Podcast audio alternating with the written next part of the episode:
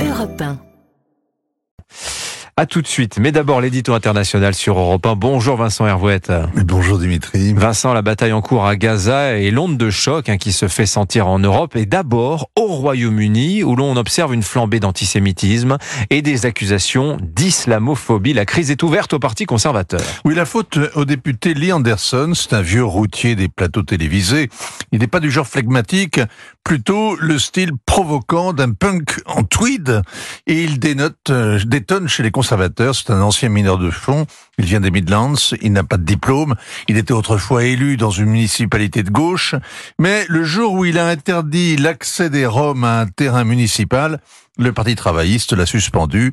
Les conservateurs l'ont accueilli à bras ouverts. Ils ont même hissé ce représentant de la classe ouvrière à la vice-présidence du parti avant de commencer à s'en mordre les doigts. Il est gaffeur, il est sans filtre, trop de véhémence sur les questions d'immigration, trop de scepticisme sur le climat, trop implacable sur l'assistanat, le wokisme, les transsexuels. Shocking Il a redescendu aussi vite qu'il les avait grimpés les degrés de la notabilité. Le mois dernier, il a renoncé à la vice-présidence après avoir déposé un amendement qui durcit le renvoi des migrants vers le Rwanda. Et le week-end dernier, il a carrément été exclu du groupe parlementaire. Alors ce Lee Anderson est accusé d'islamophobie. Sur la chaîne Réac GB News, où il assure le spectacle, il a soutenu que les islamistes avaient pris le contrôle de Londres, que Sadiq Khan, le maire musulman, avait livré la capitale à ses acolytes. Le Muslim Council s'indigne d'un discours euh, répugnant, le Parti travailliste hurle aux propos islamophobes, le maire accuse le gouvernement d'avoir gardé un silence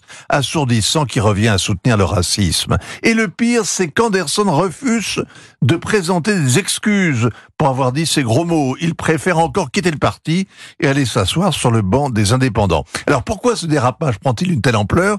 Eh bien parce que la guerre à Gaza exacerbe les tensions.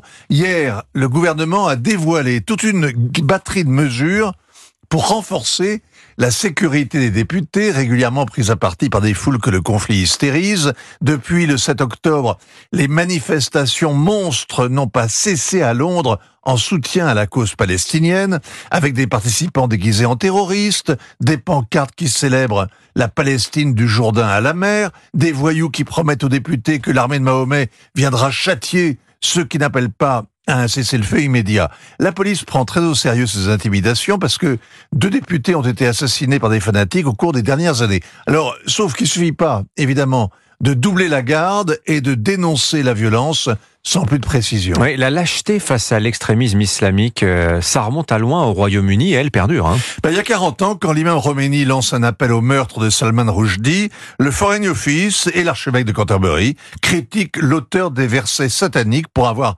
offenser le monde musulman.